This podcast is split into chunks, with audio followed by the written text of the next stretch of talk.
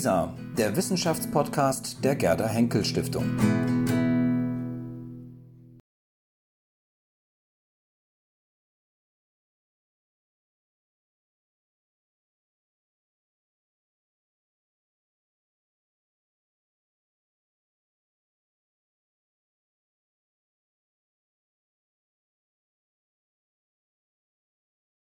Ja, ich, ich, denke, wir beginnen jetzt einfach. Ich freue mich sehr, Rüdiger Kampe äh, zu begrüßen. Äh, Rüdiger Kampe ist Professor für Germanistik und vergleichende Literaturwissenschaften an der Yale University, aber momentan in Europa in Wien am IFK. Ja, ähm, gearbeitet haben Sie zu Geschichte der Literatur, äh, Ästhetik und Rhetorik, vor allen Dingen der frühen Neuzeit und ja, ich denke, wir werden vielleicht etwas Spannendes über das Möglichkeitsdenken von Leibniz erfahren. Bitte. Vielen Dank. Äh, vielen Dank für die Einladung an die Akademie. Vielen, vielen Dank an Frau Perez. Äh, in der Tat äh, ist, steht das, also worüber ich sprechen möchte, im Zusammenhang einerseits mit Interessen an dem, was frühneuzeitlich Literatur bedeutet. Das bleibt hier ähm, sozusagen im Hintergrund. Und ähm, auf diesem Hintergrund hat mich jetzt in letzter Zeit mehr und mehr interessiert, warum das, was wir modern den Roman nennen im 18. Jahrhundert, was man vielleicht mit äh, Daniel Defoe ähm, und anderen Autoren seiner Zeit exemplifizieren kann, warum das etwas, in welchem Sinne das etwas anderes, eine andere Art von Dasein, von Literatur in die Welt gebracht hat.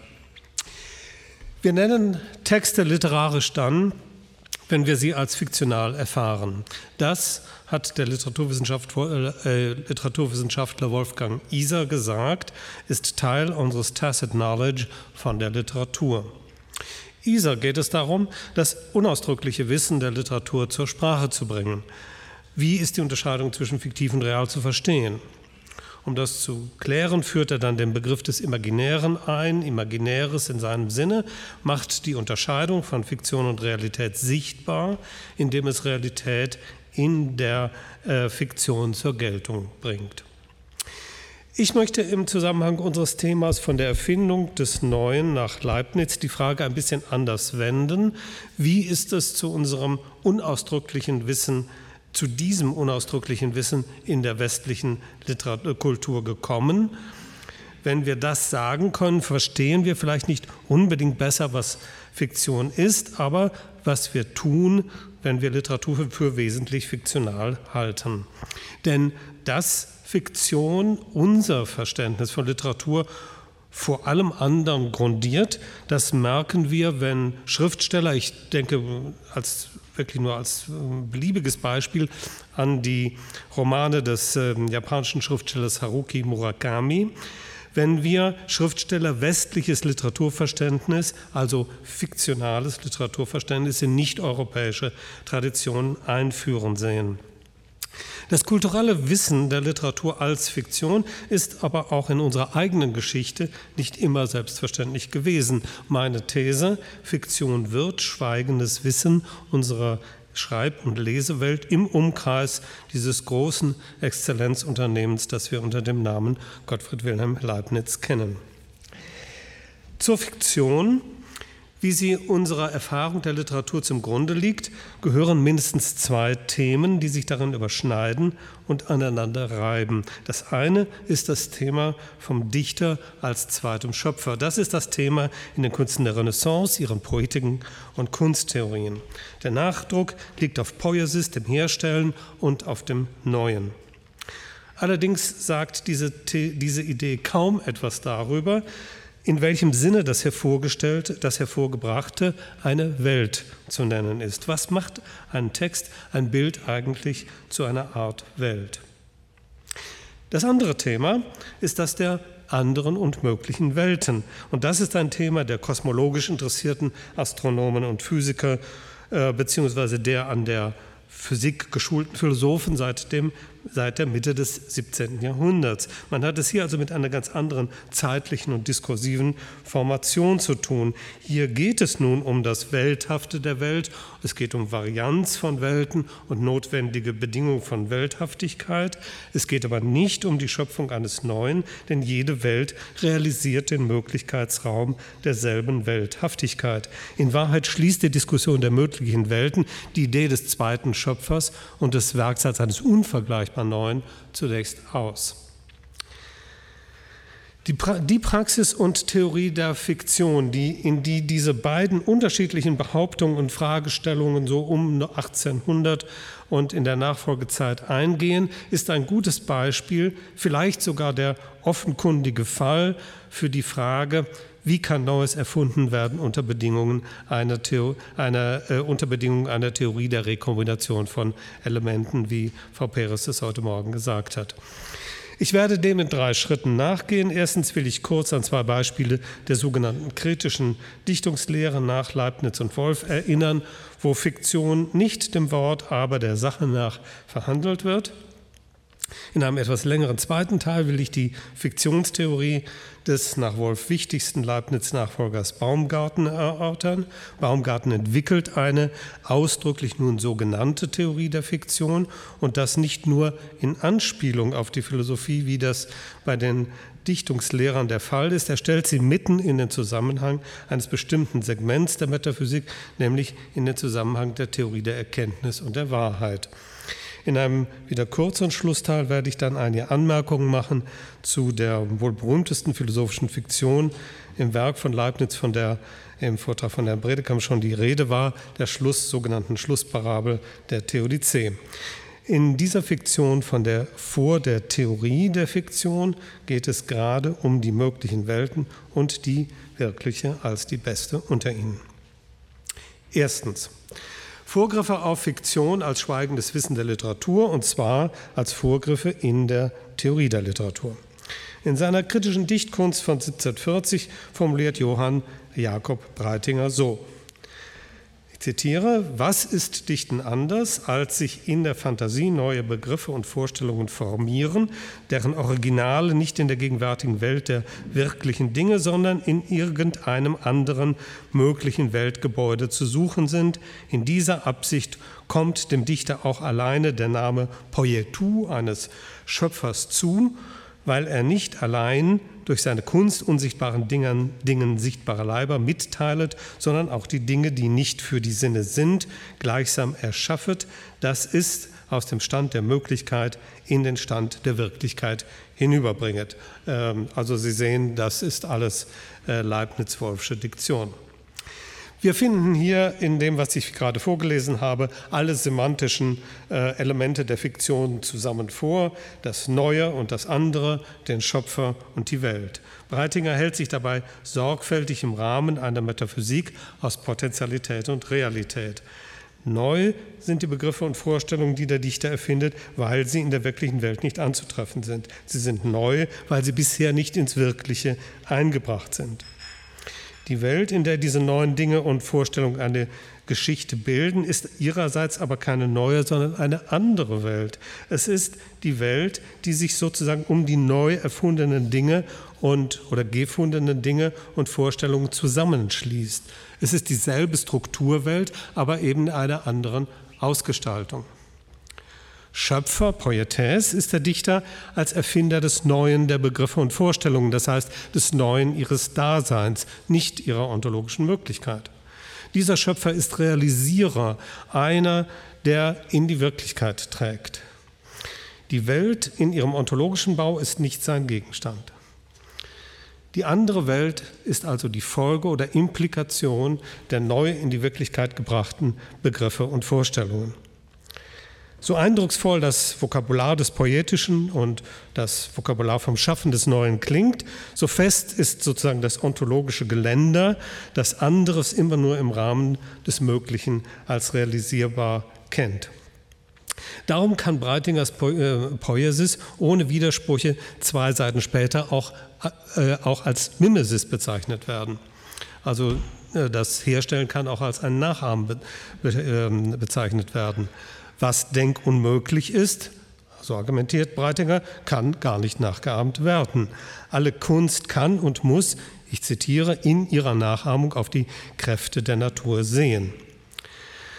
Trotz dieser Beschränkungen hält sich Breitingers Mimesis aber weder an Platons ontologische, aber depotenzierende Mimesis, Nachahmung als Kopie, noch an Aristoteles potenzierende, aber strikt ethisch-epistemische Nachahmung, Nachahmung der Handelnden.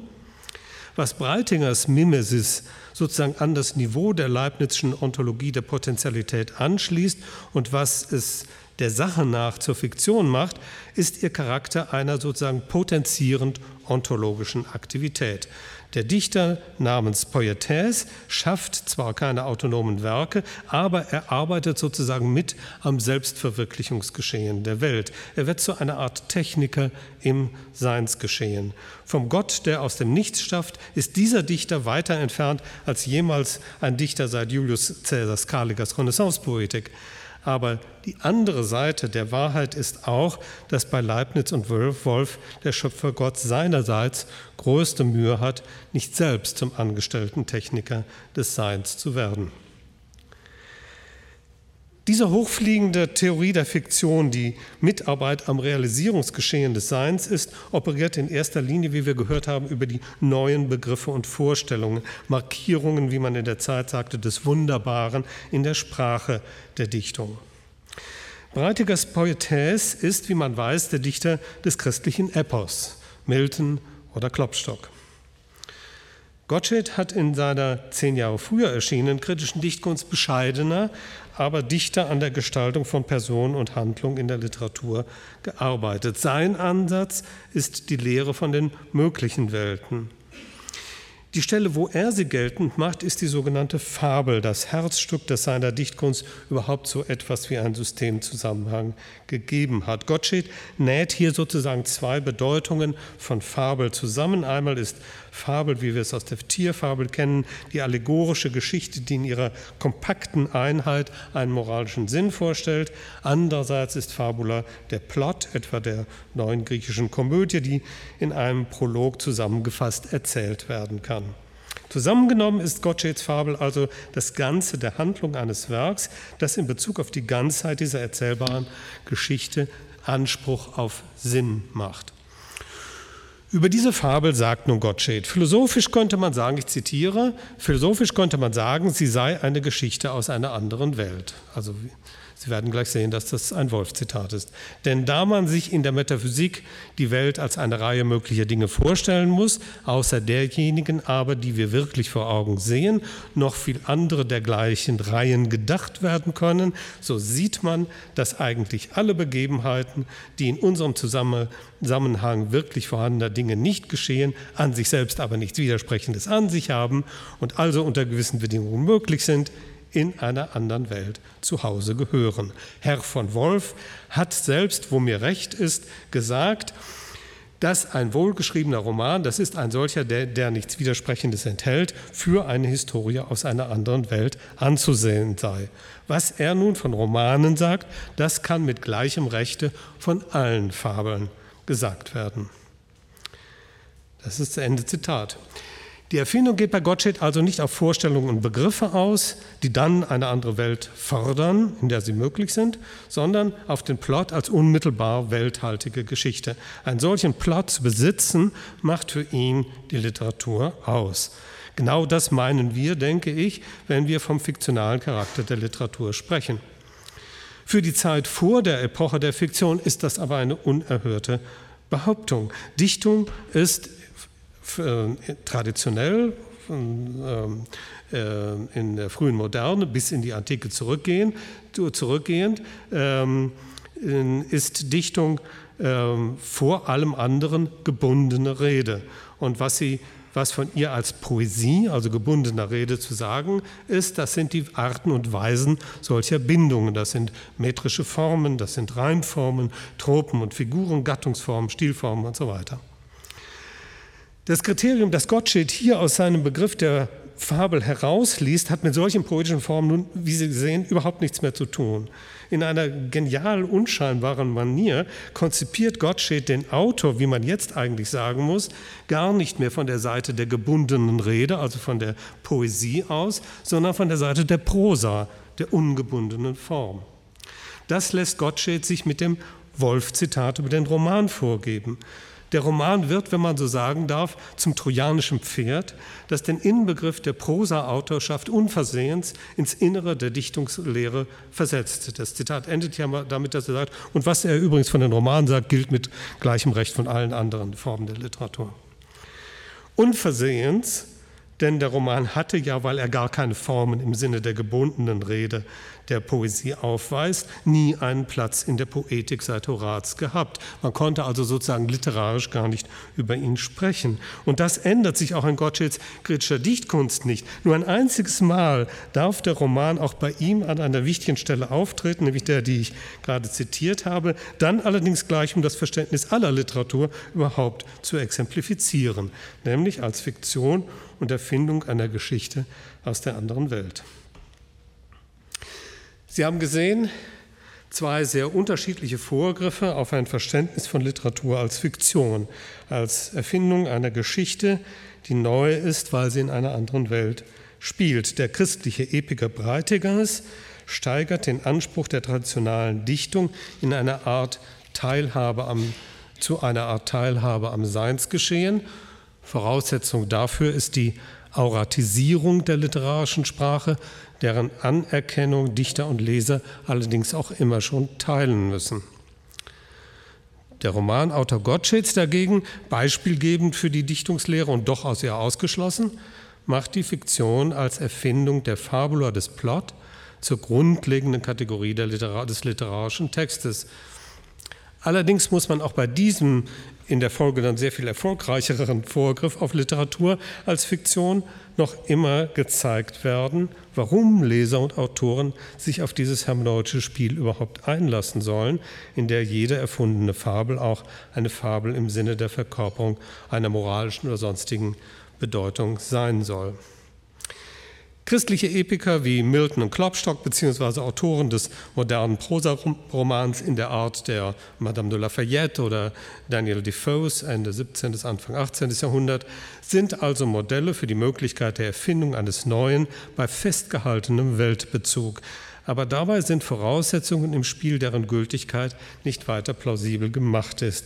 Ich glaube nun zeigen zu können, dass Alexander Gottfried Baumgarten diese Voraussetzungen ausbuchstabiert. Er tut das, meine ich, im Rahmen seiner Ästhetik und das nun ausdrücklich unter dem Namen Fiktion.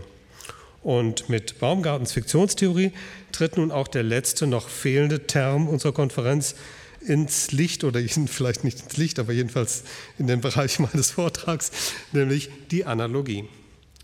Ich rekonstruiere im Folgenden Baumgartens Fiktionstheorie vom Ergebnis, das heißt von ihrer kunsttheoretischen Seite her und gehe dann über den allgemeineren psychologischen Fiktionsbegriff in die erkenntnistheoretischen und ontologischen Gründe zurück. Auf der Ebene der Kunst ist Fiktion bei Baumgarten ebenso grundlegend und für alle Arten von Werken zuständig, wie die neuen Ideen und Vorstellungen bei Breitinger es sind und die Fabula bei Gottsched, also auch ein allgemeiner Literaturbegriff. Allerdings tritt die Fiktion in zwei entgegengesetzten Formen bei ihm auf. Mit ihnen reagiert der Künstler darauf, bei, Gottsched, bei, bei, bei Baumgarten, dass es Fiktionen schon vor der Fiktion seines eigenen besonderen Werkes gibt. Baumgarten nennt dieses Dasein von Fiktionen vor dem Werk die Welt der Dichter, den Mundus Poetarum. Damit ist die Mythologie gemeint, aber auch gleichnishafte Erzählungen von Philosophen und Religionslehrern, Staatsgründungsgeschichten und Legenden. Sie alle sind auf dem Wege des Fingierens entstanden, haben sich aber zu kollektiven Geschichten von Welten und Weltzuständen äh, verselbstständigt. Der Dichter, der ein Werk schafft, antwortet immer auf diese, dieses vorge, vor, vorhergehende Dasein des Mundus Poetarum. Dichterwelt ist sie weil sie also von Protodichtern hervorgebracht äh, ist. Das ist übrigens ein ganz ähnlicher Gedankengang, wie wir ihn bei Vico finden. äh, aber auch deshalb, weil diese Welt oder eigentlich die Vielzahl äh, von Welten ausmacht, auf die, von der dann die eigentlichen Dichter zehren, wenn sie sich anschicken, ein Werk hervorzubringen. Das ist ein Gesichtspunkt, eine Weiterentwicklung dieses Gedankens, den man bei Vico so nicht findet. Der eigentliche Dichter kann sein Werk nun entweder so gestalten, dass er es mit einer der Welten aus dem Mundus Poetarum verträglich macht, es ihm ähnlich macht, oder so, dass er jede Ähnlichkeit mit dieser vorhandenen fiktiven Welt, mit diesen vorhandenen fiktionalen Welten radikal meidet. Die Fiktion, die Anklänge an die Mythologien sucht, die auf Ähnlichkeiten setzt, ist die Fiktio Analogica.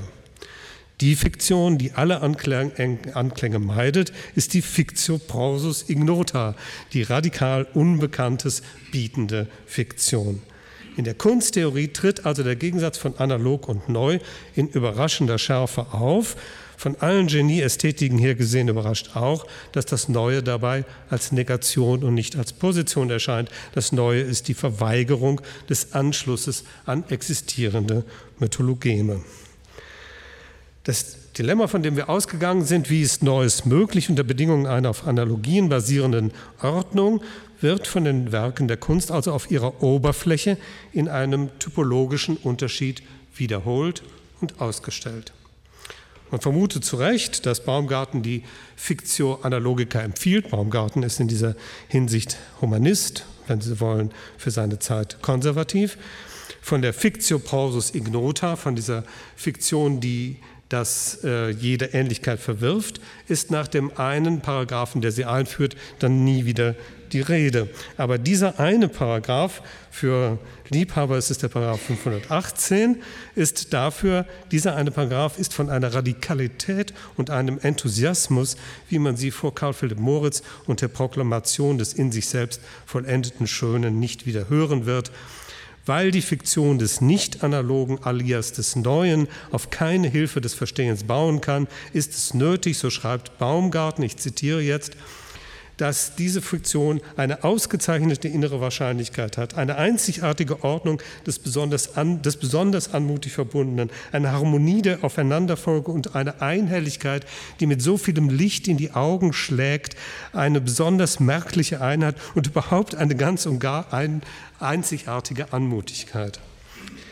Der theoretische Vorrang ähm, der analogen, sozusagen in unserer heutigen Sprache intertextuellen Fiktion, lässt eine Charakteristik ihres negativen Gegenstücks entstehen. Ähm, und dieses äh, Gegenstück klingt nun für die, die diesen berühmten Aufsatz kennen, ähm, haben vielleicht schon daran gedacht, ganz ähnlich wie das, was Hans Blumenberg über den modernen Roman zu sagen hat. Der Roman ist für der, der moderne Roman ist für Blumenberg bekanntlich das Wahrheitsmodell der klassischen Moderne, weil er allen Außenverkehr abgebrochen hat, mit nichts mehr übereinstimmen will als mit den eigenen Verfahren und inneren Beziehungen. Die radikale Welt ähm, Neuheit der Welt im Roman ist die Bestimmung der Wahrheit des Romans oder der, ist die Bestimmung der Wahrheit überhaupt, denn das ist ja für ähm, Blumenberg ein ontologischer Begriff, ähm, ist die Bestimmung der Wahrheit als bloße, aber radikale Binnenkonsistenz. Also keine Korrespondenzen mehr, sondern nur Binnenkonsistenzen. Kunstwerke lösen bei Baumgarten das Dilemma des Neuen unter Bedingungen der Analogie also nur insofern, als sie es in aller Schärfe vorführen. Die mythenbasierte attische Tragödie, wenn Sie so wollen, ähm, versus den aus seiner eigenen Konsistenz als Wahrheit verpflichteten Roman Robert Musils, um den noch einmal zu nennen. Aber natürlich ist diese doppelseitige Zeichnung des Kunstwerks aus dem allgemeinen Begriff der Fiktion gewonnen und letztlich aus Baumgartens Idee der ästhetischen Wahrheit. Man muss also einige Schritte zurückgehen, um die Ostentation der Gegenstände, dieser Gegensätze, analog, nicht analog, analog, neu, in der Gestalt der Werke zu verstehen.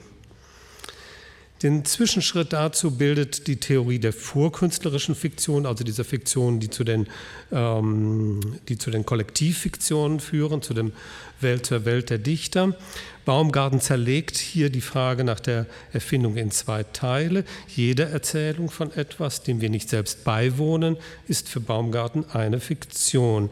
In diesem Sinne ist auch der Bericht vergangener oder sonst wie anderswo stattfindende Ereignisse oder auch die Vorhersage eine Erfindung, auch wenn sie mit den wirklichen Geschehnissen dieser Welt übereinstimmen sollte.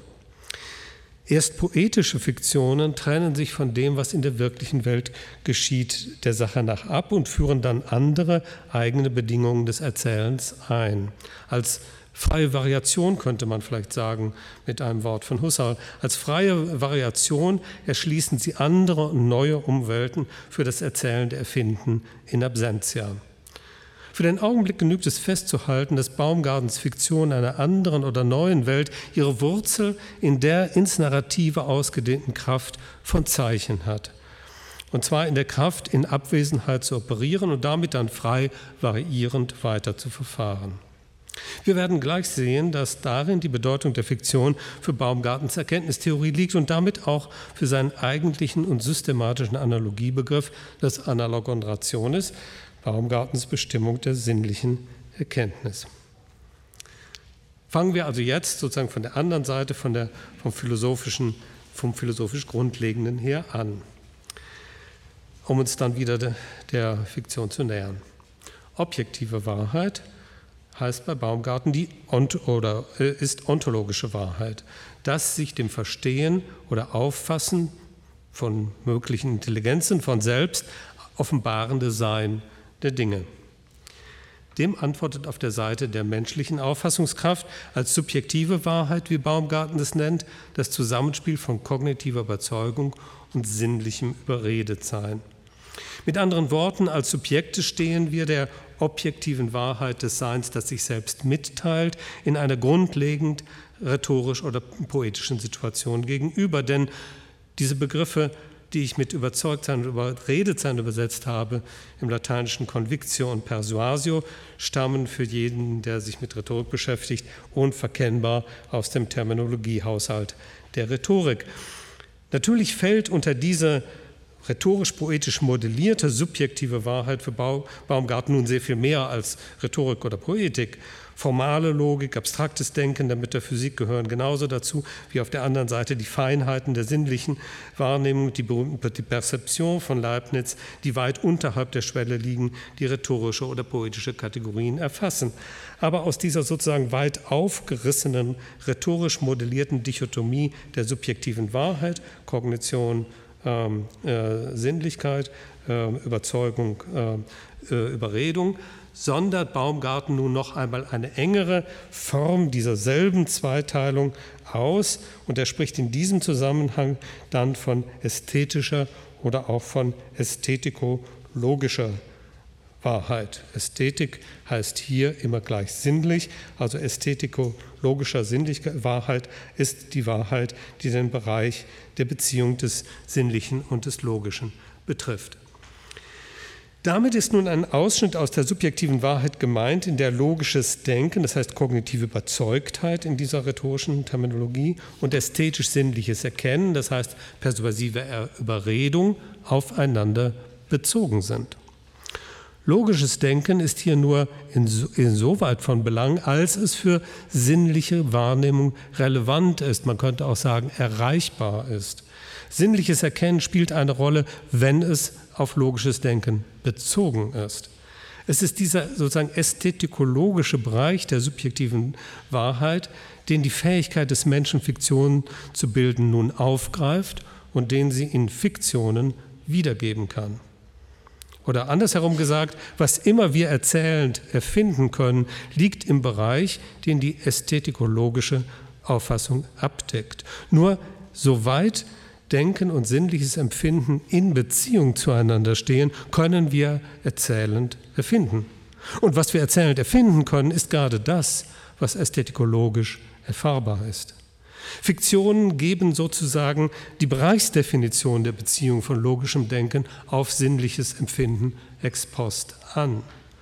Man versteht jetzt, wie es dazu kommt, dass, der, äh, dass das rhetorisch-poetologische Modell von Überzeugung Überreden die Erkenntnistheorie der subjektiven Wahrheit schon in den allerersten Paragraphen der Metaphysik modelliert hatte, wo es wo von Poetik überhaupt noch keine Rede ist, wo man eher erstaunt ist, diese Begriffe zu finden. Es ist von Anfang an auf diese formale Gleichsinnigkeit zwischen Vorstellen und Darstellen, zwischen ästhetikologischer Erfahrung und historisch-poetischer Fiktion abgesehen. An diesem Theorieaufbau sind, glaube ich, für uns zwei Dinge einschlägig.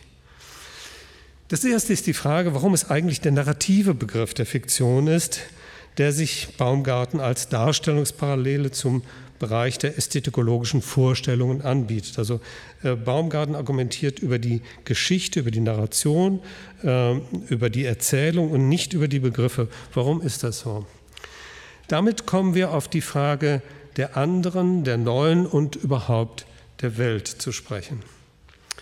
Wichtig für die ästhetikologische Wahrheit und leitend für ihren Bezug zur Fiktion ist nämlich der Fall, dass die logisch und sinnlich aufgefassten Dinge, wie er mit, wie Baumgarten mit äh, Aristoteles sagt, äh, dass diese Dinge Singularia sind. Äh, das heißt also einzelne Dinge oder wie Aristoteles das auch nannte, Jeweiligkeiten und wie Leibniz mit einer etwas anderen Wendung sagt, die kontingenten Dinge. Um Wahrheiten über kontingente Dinge ästhetikologisch überhaupt sagen zu können, erklärt Baumgarten nun, muss man sie zuvor in eine und vielleicht auch in eine andere Welt versetzen. Ich zitiere, weil ich das einen sehr wichtigen Satz finde. Die zufälligen Dinge werden als Einzelne nur dann vorgestellt, wenn sie als mögliche irgendeiner ganzen Welt vorgestellt werden. Daher setzt die Wahrheit des Einzelnen über die zufälligen Dinge diese entweder als möglich und als Teile dieser Welt fest oder sie setzt die zufälligen Dinge als möglich, mögliche einer anderen Welt und als deren Teile fest. Es ist aber nun nach alter antiker Einsicht die Narratio, die Geschichte, die Erzählung, die jeweilige Dinge in der Welt der, wie die Rhetoriker das nannten, sogenannten Umstände verortete. Ähm, es gibt diesen berühmten lateinischen äh, Merkvers, ich weiß nicht, ob ich den jetzt hinkriege, äh, quis quid ubi, quibus auxiliis, quo, quo, modo, quando, also was, wer, wo, mit, welcher, ähm, mit welchen Mitteln und so weiter. Das ist sozusagen die Welt der Umstände oder es ist, sind die Umstände, die die Welt die die Welt ausmachen, in denen einzelne Dinge überhaupt als einzelne Dinge ähm, identifizierbar sind. Oder erkennbar sind, sollte man sagen, erfahrbar sind. Es ist, ähm, wir sehen, wie die Theorie der möglichen Welten mit der erkenntnistheoretischen Frage der, eines Urteils über die Singularia zusammengehört. Und damit ist auch klar geworden, dass jetzt mit Anklang an Kant und die synthetischen Urteile gesagt, sinnvollerweise hier überhaupt von Erkenntnistheorie gesprochen werden kann, ja vielleicht muss. Die Wahrheit über kontingente Dinge auszusagen, erfordert ihre Versetzung in eine Welt, die gerade wegen dieser logischen Notwendigkeit immer auch eine mögliche Welt oder auch eine andere Welt ist. Das ist der tiefere Grund dafür, warum die Darstellungstheorie der Fiktion, der Geschichte mitsamt der poetischen Fiktion und ihrer freien Variation Teil der ästhetikologischen Theorie, also Teil der Erkenntnistheorie komischerweise bei ähm, Baumgarten ist. Die Rhetoriker und Poetiker der Narratio und der Zirkumstanzien, also der Umstände, hatten immer schon ein Wissen von dem, was die Erfahrung von kontingenten Dingen in Bezug zwischen Denken und Sinnlichkeit möglich macht. Die Wurzel für unsere Fähigkeit, andere und neue Welten zu fingieren, ist, dass es ohne die Grundoperationen sich in eine andere und mögliche Welt zu versetzen, auch für unser Erkennen gar keine Erfahrung von einzelnen Dingen geben kann. Daran schließt nun der zweite Punkt an, der für uns, glaube ich, hier interessant ist, nämlich die Frage, was eigentlich den Zuschnitt dieser ästhetikologischen Wahrheit und damit der sie ex post in ihrem Bereich gerade zu definierenden Fiktion für Baumgarten motiviert. Und damit kommen wir endlich dann auch zu Baumgartens basalem Begriff der Analogie, der Sinnlichkeit und ihrem Bezug, ihrem Bezug auf das logische Denken, das sogenannte Analogon Rationis. Baumgarten entwickelt eigentlich niemals eine wirklich positive Erklärung für die Einheit dieser ästhetiko-poetologischen Vorstellungen und damit auch nicht für die Einheit der Bereichseinheit der Fiktionen. Er sagt nur negativ, dass es so sehr wohl Wahrheiten des Denkens geht, äh, gibt, die weit über diesen Bereich in der Abstraktion hinausgehen, aber eben keinen Bezug mehr zur ästhetischen oder sinnlichen er Erkenntnis haben. Und er sagt umgekehrt, dass es sinnliche Minimalwahrheiten gibt, die auf der entgegengesetzten Seite unterhalb des ästhetisch Relevanten liegen. Wollte man das positiv ausdrücken, käme man zu dem, was Kant Erfahrung nennen wird. Was durch Begriffe bestimmt ist, die ohne Anschauung leer wären und durch Anschauung, die ohne Begriffe blind wären.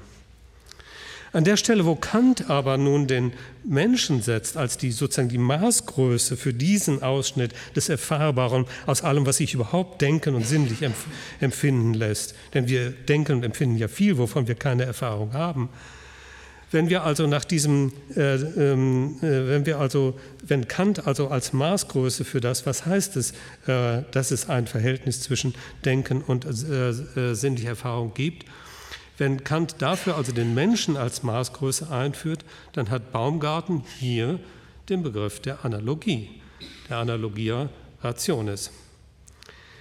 In erster Linie ist das Analogon rationis die Analogie der Ästhetik der Sinnlichkeit mit dem logischen Denken. Das ist, glaube ich, die erste und basale Interpretation, die Baumgarten gibt. Analogon rationis heißt, es gibt eine Ähnlichkeit, es gibt eine Verbindung zwischen dem ästhetisch wahrnehmen, äh, zwischen dem sinnlich Wahrnehmbaren und dem logischen Denken. Und das nach dem alten Verständnis von Analogie, das heißt, dass wir Unbekanntes durch seine Ähnlichkeit mit dem Bekannten eingrenzen. Wir haben das dankenswerterweise heute Morgen bei Herrn Bredekamp gesehen. Sinnlichkeit seit Descartes ist ja nun dunkel und unbestimmt, das heißt wesentlich unbekannt. Und die Vernunft ist das Helle und Abgegrenzte, also das Bestimmte. Insofern ist die Analogon Rationis eben ein Schluss von dem Unbekannten der Sinnlichkeit auf das Bekannte, oder von dem umgekehrt ein Schluss von dem Bekannten der Ratio auf das Unbekannte der Sinnlichkeit. Das wäre sozusagen die erste Auslegung von Analogon Rationis. Das Analogon Rationis ist aber auch in zweiter Linie die nun umgekehrt die Analogie des Verstandes mit der Sinnlichkeit. Denn nur insoweit die Vernunft der Sinnlichkeit eine Ähnlichkeit mit ihr selbst abgewinnen kann, ist die Sinnlichkeit für sie und ist für sie, ist für sie die Sinnlichkeit überhaupt von Belang. Also nicht nur die ähm, Sinnlichkeit erschließt sich über das Bekannte der, ähm, äh, der Ratio, weil nur die Ratio sagbar ist, sondern umgekehrt hat auch die Ratio ein Interesse an ihrer Ähnlichkeit, an ihrer Vermittelbarkeit äh, mit der Sinnlichkeit, weil es ja nur um Ratio geht, hier die mit Sinnlichkeit in Verbindung zu setzen ist. Und schließlich drittens können wir sagen, dass es der strengere Sinn von Analogie als Proportion ist, der hier wichtig wird. Nur insofern es ein Verhältnis von Verhältnissen zwischen Sinnlichkeit und Verstand überhaupt gibt, nur soweit es Analogie in diesem Verhältnis gibt, ist Vorstellen und Darstellen möglich. Das ästhetikologisch äh, Vorstellbare und das fiktional Darstellbare, beides ist diese Analogie als Maß eines Verhältnisses zwischen der Sinnlichkeit und dem Denken. Diesen, wie ich denke, tiefsten Sinn der Analogie hat Baumgarten nun aus Leibniz Naturlehre entlehnt. Denn das Analogon Rationis meint bei Leibniz die in der Geschichte der Natur waltende und aufzufindende Ähnlichkeit zwischen dem Instinktverhalten des Tiers und der menschlichen Vernunft. Der Schritt vom Instinkt zur Vernunft hat aber nun genau damit zu tun, wie das Tier durch seine Welt gebunden ist und der Mensch gar nicht anders kann, als über seine eigene Welt, sofern er denn eine hat, hinauszudenken. Das Analogon Rationis, die Ähnlichkeit des Tiers und seines Instinktverhaltens mit dem Menschen, ist aber nun gerade das, dass schon das instinktsichere Verhalten in seiner eigenen Welt sich nur zu Bewusstsein bringen lässt als ein Verhalten, das die eigene wie eine fremde Welt erfährt oder eine andere Welt erfährt und die andere Welt als eine neue sich dann zu eigen macht. Hier liegt eine brisante Alternative, glaube ich, zu Kants anthropologischer Konstruktion von Erfahrung. Ästhetikologie und Fiktion organisieren ihre Einheit zwar auch über die gegenseitige Beziehbarkeit von logischem Denken und sinnlichem Empfinden von Begriff und Anschauung, wie Kant sagen würde, aber als analoger äh, Rationis ist das Maß dieser Beziehung sozusagen die nach oben und unten offene Kette des Daseins, der Chain of Being, ähm, und äh, ist an, diesen, an diese Kette angebunden, Tier und Mensch, und ist nicht auf den Menschen allein fixiert. Damit ist der Durchgang durch Baumgarten abgeschlossen und ich muss mich auch beeilen. Wir sehen, dass es letztlich die Analogie ist, die diese Fiktion als Erfindung des Neuen auf dem Hintergrund der Theorie von möglichen Welten plausibel macht. Dieser Punkt äh, hatte bei den Programmatikern der kritischen Dichtkunst, wie wir gesehen hatten, gefehlt. Sie hatten das Poetische einer Fiktion, die das Neue in die Welt setzen kann, im Vorgriff auf einen Beweisgang behauptet, als christliches Epos, das in der Schöpfungsgeschichte, in die Schöpfungsgeschichte bzw. ins Seinsgeschehen eingreift, oder als modernen Roman, der die Wahrheitsfrage von aller Korrespondenztheorie auf Innenkonsistenz umstellt. Wie gesagt, diese Vorgriffe spiegeln in der Tat die völlig neue Art und Weise wider, in der wir in der modernen Literatur verstehen und in der wir mit Schreiben und Lesen umgehen. Man kann nun den Eindruck haben, dass die Erklärung dieses Umstellungsvorgangs von Dichtung auf Literatur, die wir in Baumgartens Begriff der Analogie gefunden haben, aber auch wieder ein bisschen die Sache verunklärt, nämlich äh, unklärt, ob es sich hier wirklich eigentlich um ein radikal neues Verständnis handelt. Trifft Analogie als Lösungswort, so könnte man sich fragen, nicht am Ende auch diese Lösung selbst, die dann eben nur eine analoge Fortentwicklung traditioneller Positionen ist, aber kein radikal Neues im Dasein der Literatur, wie Foucault gesagt hätte, oder in der Folge der Wirklichkeitskonzepte, wie Blumenberg es tatsächlich gesagt hat. Oder andersherum gefragt, erlöst uns Analogie am Ende vielleicht von dieser Heideggerschen Fernsteuerung bei Foucault wie bei Blumenberg einen Bruch und eine Überepoche fundamentalster Art suchen zu müssen? Müssen und können wir entscheiden, ob Fiktion etwas ontologisch Neues gewesen ist oder sich als Ähnlichkeit und Fortsetzung bestehender Praktiken, frühmoderner Praktiken, antiker Praktiken zu verstehen gibt. Ich will zum Schluss eine Antwort darauf wenigstens noch versuchen und dazu greife ich noch einmal einen Punkt aus Baumgartens Fiktionstheorie heraus und weise dann auf die äh, Schlussfabel äh, in Leibniz Theodizee hin. Also Baumgarten über den jetzt äh, eine, eine besondere Stelle über den Übergang von der Erdichtung des Wahren, aber Abwesenden zur eigentlich poetischen Fiktion. Ich lese Ihnen jetzt diesen Satz vor, nicht weil ich glaube, dass Sie den verstehen können, sondern nur, dass Sie den einmal, äh, einmal, einmal gehört haben. Ich muss übrigens sagen, dass ich diesen Satz bereits stark vereinfacht habe durch Auslassung. Ich lese ihn jetzt vor. Das ist also Baumgartens Erklärung dessen, was, äh, was eine ähm, äh, Fiktion aus einer allgemeinen Fiktion zu einer poetischen macht.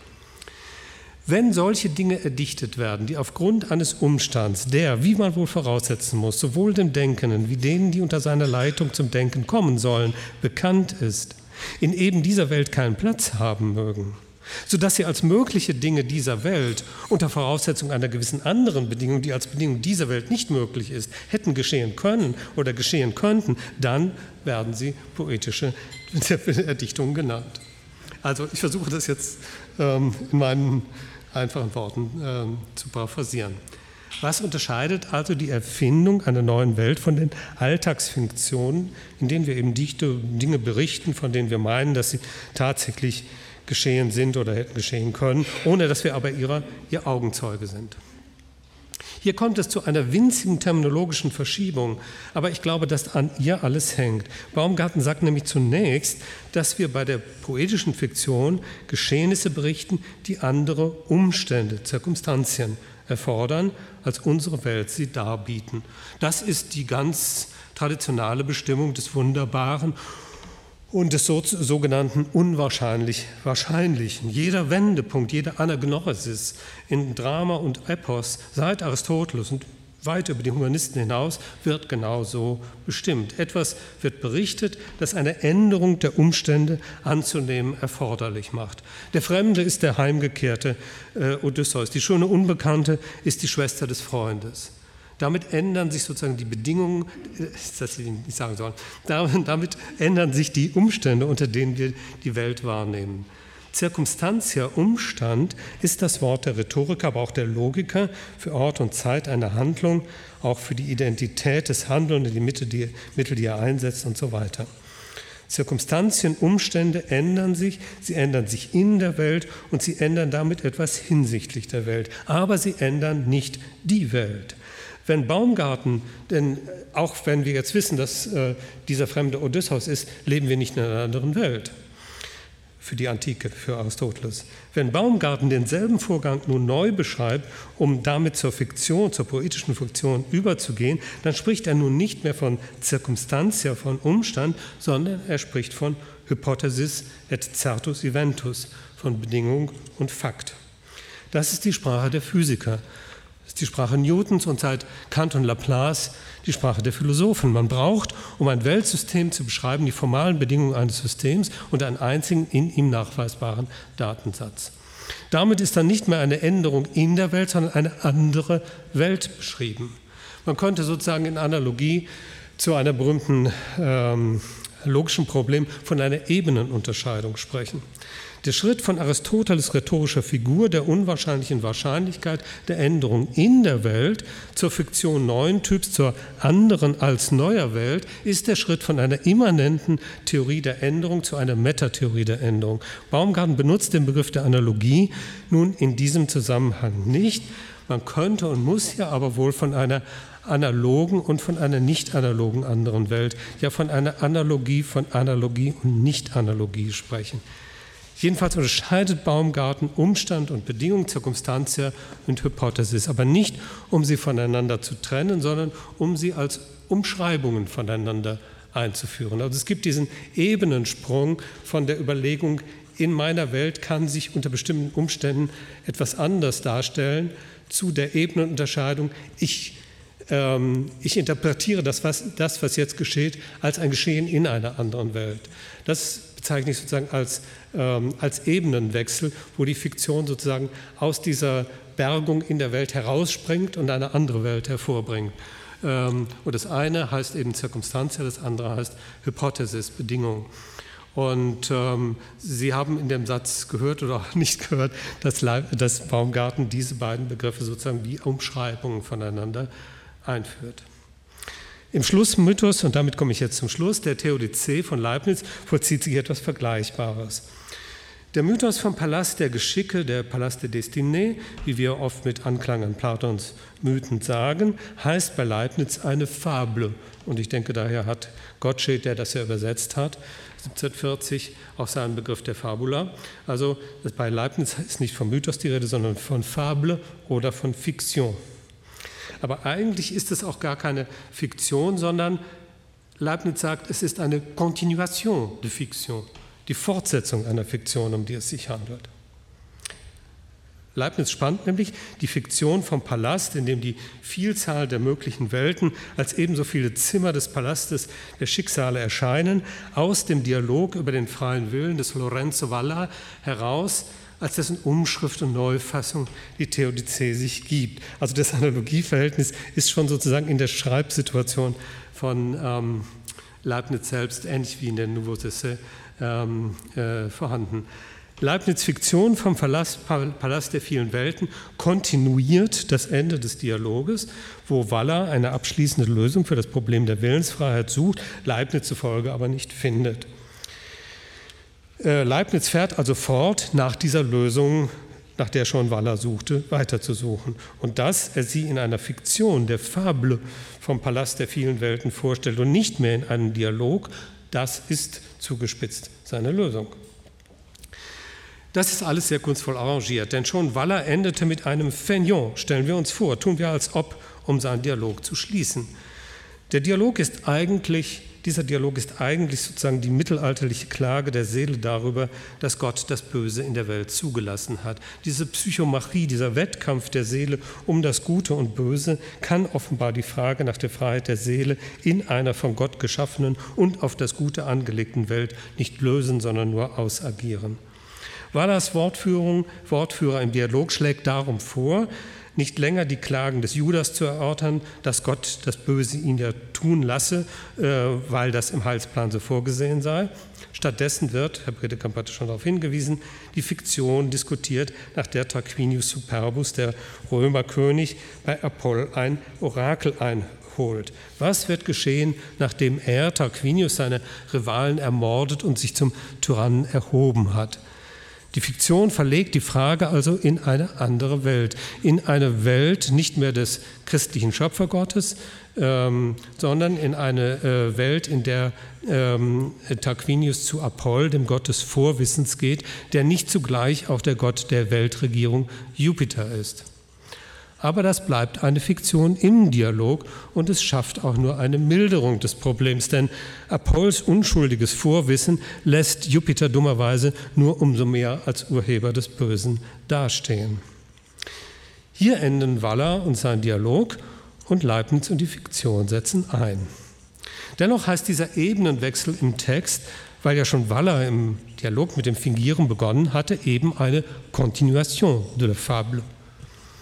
Der Erzähler Leibniz, jetzt sieht man auch im Text, es ist kein, kein Dialog mehr, sondern eine Erzählung. Der Erzähler Leibniz fährt denn auch fort, wo der Vertreter Wallas im Dialog geendet hatte. Er schickt Tarquinius überraschend zu Jupiter, nun ausgerechnet zu dem Gott, der das Unheil angerichtet hat. Leibniz äh, Jupiter eröffnet Tarquinius, dass seine Untaten zur Verbannung aus Rom führen werden. Aber Tarquinius lässt sich davon überhaupt nicht abhalten und auch in dieser Version endet die Geschichte also mit Verbannung und Tod. Dieser Ausgang der Geschichte lässt nun den Oberpriester des Jupiter nicht ruhen, der sie beobachtet. Er stellt Jupiter zur Rede und Jupiter schickt diesen Beobachter des Geschehens zu Athena und die empfängt ihn im Palast der vielen Welten. Jedes Zimmer in diesem Palast ist, wenn man eingetreten ist, eine der möglichen Welten. Indem der Priester von Zimmer zu Zimmer geht, lebt er also für den Augenblick, in dem er in dem Zimmer ist, in der Welt, kann sie aber eben auch wieder verlassen. Es ist also ein Spiel von innen und außen. Das oberste Stockwerk dieses pyramidalen Palastes enthält dann nur noch ein Zimmer. Sie ahnen, das ist die Welt, in der wir leben. Natürlich ist dieses einzige Zimmer auch das schönste. Äh, dass diese wirkliche, die beste aller Welten ist, lässt sich nicht dialektisch im Dialog beweisen, wohl aber allerdings auch nur in der Fiktion zeigen. Darum, so hört man von Athene, kommt auch übrigens Jupiter selbst von Zeit zu Zeit vorbei, sozusagen um sich selbst nochmal davon zu überzeugen, dass, sein, dass die bestehende Welt auch tatsächlich die beste aller Welten ist. Äh, er muss sich sozusagen selber immer mal von Zeit zu Zeit wieder daran erinnern. Sie sehen also, die Fiktion bei Leibniz dreht sich sozusagen aus der Erörterung des Dialoges heraus und wird als Continuation de la Fable die Lösung. Sie muss aber in der Fiktion innerhalb des Dialog, sie muss aber in die Fiktion des Dia äh, innerhalb des Dialogs rückübersetzbar bleiben, damit sie überhaupt als eine Lösung des dort gestellten Problems fungieren kann. Die Fiktion, will ich sagen, hebt sich kategorial ab vom Dialog und bettet sich wieder in ihn ein. Unterbrechung und Analogie gleichzeitig, das eine die Fortsetzung des anderen. Die Botschaft ist klar. Die Fiktion vom Palast der vielen Welten ist eine Fiktion, die in dieser Welt schon angelegt ist und zu ihr zurückführt. Der Palast der Schicksale ist ein Haus des Seins. Denn die Fiktion der vielen möglichen Welten ist ihrerseits Fiktion. Und zwar diejenige Fiktion, die diese Welt zu unserer macht. Vielen Dank.